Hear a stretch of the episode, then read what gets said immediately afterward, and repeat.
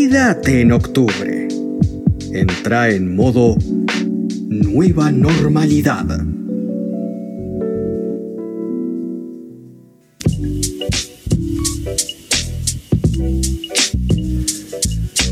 La persona que tenemos enganchada del otro lado del teléfono es una persona que cada vez que hablo trae consigo una nueva sorpresa, ¿sí? O trae una banda de rock, o trae una obra, y ahora de repente me enteré hace poco que va a ser A Kind of Magic, eh, el primer concierto de la República Argentina vía streaming, interpretado desde el Teatro del Picadero, en el cual van a recorrer y van a recordar la música de Queen, lo cual ya me vuelve completamente loco. Hablo nada más y nada menos que de Germán Tripel. Tripa querido, ¿cómo estamos, papá? ¿Cómo andas? ¿Todo bien? Tanto tiempo, che. Hacía un montón que, no hablábamos y, ahora venís con esto. Qué locura, che. ¿Cómo, cómo, cómo surge esto? Contame un poquito.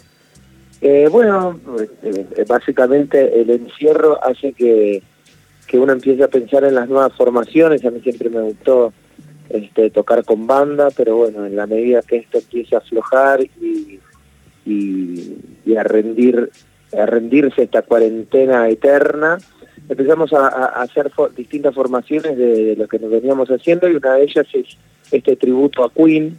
Yo ya cantaba en una banda tributo llamada Opera Prima, pero mi idea es empezar apenas se abra todo esto, eh, era empezar a tocar los temas de Queen como un show muy muy íntimo, acústico este, y lindo. Eh, y bueno, y, hablando con uno de, mis conocidos que, nada, que es dueño del Teatro Picadero, me contó que iban a armar la plataforma vía streaming, este, online, en vivo, pero desde el teatro.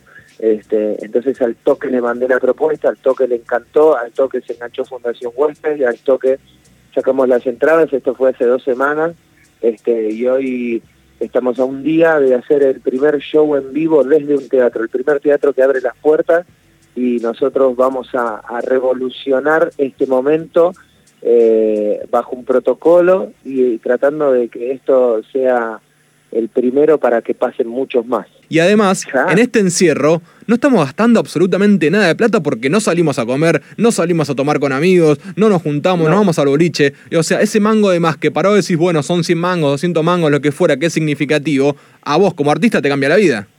No, y es que además, yo eh, entiendo porque pienso igual que vos, pero le digo a esas personas que me dicen, che, pero ¿y lo podéis hacer en vivo en Instagram o en Facebook o lo que sea?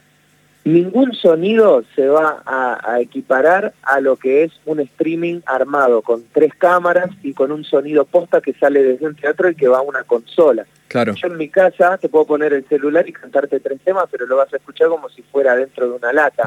este, acá te va a salir con todo el sonido bien preparado, bien armado, con luces y con todo. Y además no, no, no tiene que ver con eso, tiene que ver con otra cosa y esto es lo que yo cuento cuando me dieron la oportunidad con esto, no es un show, este es el primero, pero si Dios quiere y tenemos el apoyo de las personas, van a ser muchos más.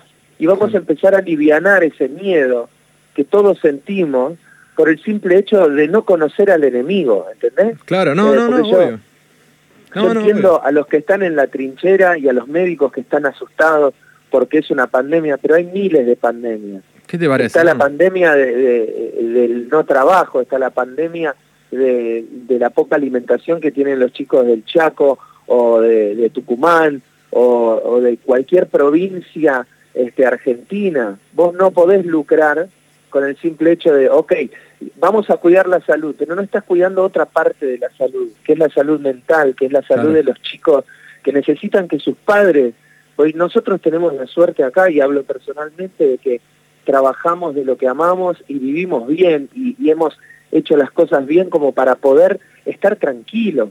Hmm. Pero el que, eh, eh, el que sale todos los días a ganarse el mango para poder comer, que tiene tres hijos o que vive en, eh, en un barrio carenciado, que son una dos familias juntas, ¿cómo haces para sostener eso? Yo entiendo que pensemos siempre como en, en, ese concepto que tenemos del argentino o del humano que es clase media, pero la clase media ya no existe, ya no está, entonces tenemos que pensar en todo. Tuviste tres meses para preparar el sistema, no me podés venir a decir después de 92 días que si, si empezamos a salir en dos semanas colapsa. Porque entonces no hiciste nada, estuviste mintiendo todo este tiempo.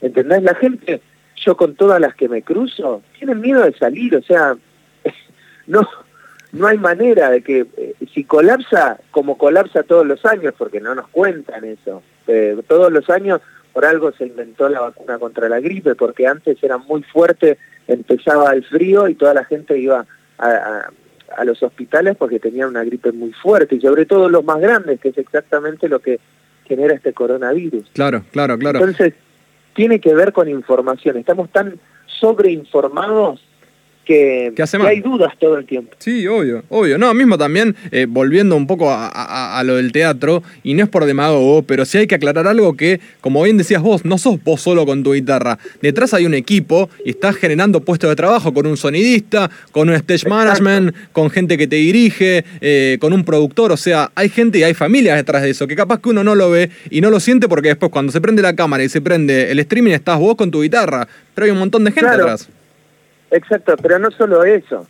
Eh, es un teatro, vos no sabés la cantidad de gente que trabaja en un teatro. Claro. Eh, porque tenés gente de mantenimiento, hay un restaurante, hay gente en la barra, están los chicos de boletería, los acomodadores, eh, los gente de, las personas de técnica, los sonidistas, los chicos de luces.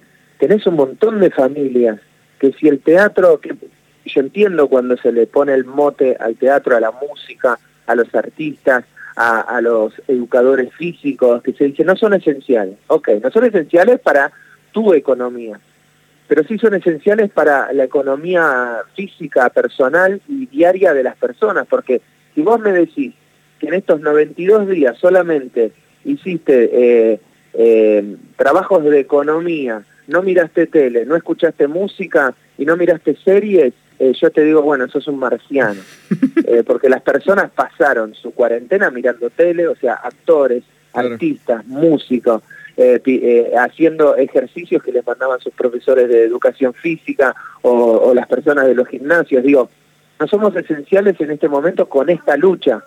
Ok, la entendemos, pero sí somos esenciales para la vida. El arte es esencial. Sí. Sí, sí, bueno, también está mismo siempre esta, esta doble vara eh, que, con la cual estamos midiéndonos constantemente de por qué los periodistas sí somos esenciales y no los artistas. Si el fin es entretener, es entretener, pero depende cómo te quede cómodo y cuándo te quede cómodo. Viste que está esta doble vara que uno no entiende porque es como que nunca llegamos a un equilibrio. No, es que a mí, a mí me parece, a mí me parece que, está bien el mote esencial en este momento, porque tenemos que, que, que eh, que separar, dividir las aguas. Hmm. en este momento, para salir, porque estamos en cuarentena, los esenciales son estos. Hmm. No estoy diciendo que, que no seamos esenciales los artistas. Me parece que está bien que los médicos, los periodistas y las personas que se necesitan sean esenciales en este momento. Pero ya llega un punto en que todos empezamos a sentirnos esenciales, claro. porque necesitamos, porque hay gente que necesita salir a la calle, y, tenemos, vamos a tener que empezar a lidiar con la idea de enfrentarnos a este enemigo encubierto que tanto miedo le tenemos, que es un bichito verde con patita, este, eh, y que y, darnos cuenta de que vamos a lidiar por mucho tiempo, porque cuando venga la vacuna va a tardar en llegar acá. Tenemos que cuidarnos, es básicamente eso, eso es lo que tenemos que aprender. Y dejar de gobernar, y no hablo, vuelvo a repetir, solo por el gobierno, en todos los sentidos, porque yo veo en la tele, veo a los médicos, veo veo eh, videoconferencias de 120 médicos con 25 diputados que se les corta, que qué sé yo, diciendo cosas que ya todos sabemos, cuando en realidad lo que tienen que hacer es escuchar al pueblo, volver acá y decir, bueno, si nos cuidamos todos, vamos a poder salir de esta, porque la realidad es que cuando salgamos de esto, el coronavirus va a seguir, Hmm. Vamos a seguir todo y seguramente en algún momento, si no es coronavirus y es dengue o es resfrío por, por la gripe, se va a colapsar como se colapsa todos los años. ¿eh? No es que el año pasado que no estaba coronavirus no llegamos a un noventa y pico por ciento eh, de las camas de terapia intensiva. Llegamos un montón si teníamos eh, muy pocas. Ahora, gracias a estos tres meses de cuarentena, pudimos aumentarlas.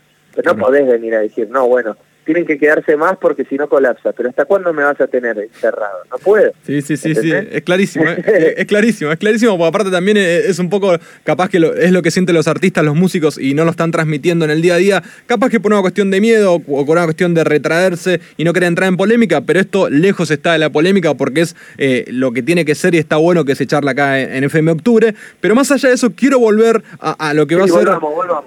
no, no, está bien, te, copo, me, me copo, copo la, la charla. Eh, fue un punto y aparte, que, no la tenía en mi mente aparte, pero me, me, volaste la cabeza, tripa querido.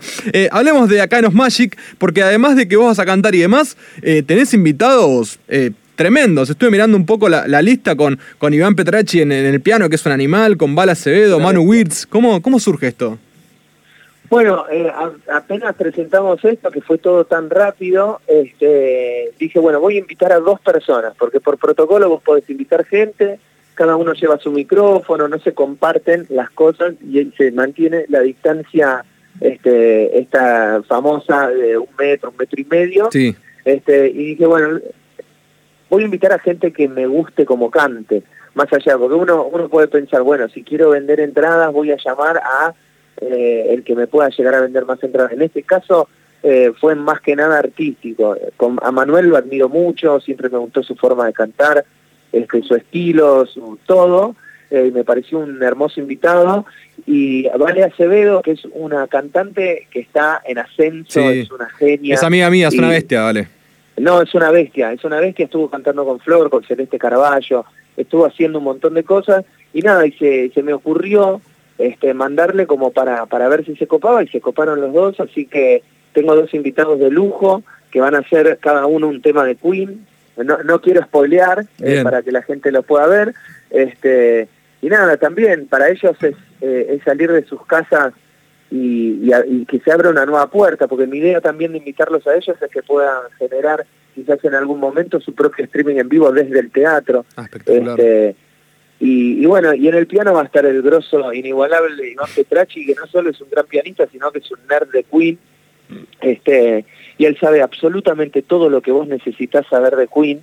Este, eh, así que nada, es un, es, eh, es, un espectáculo hecho con mucho cariño, con mucho respeto, porque somos todos muy amantes, sobre todo Iván y yo, muy amantes de, Queen, de Freddie Mercury.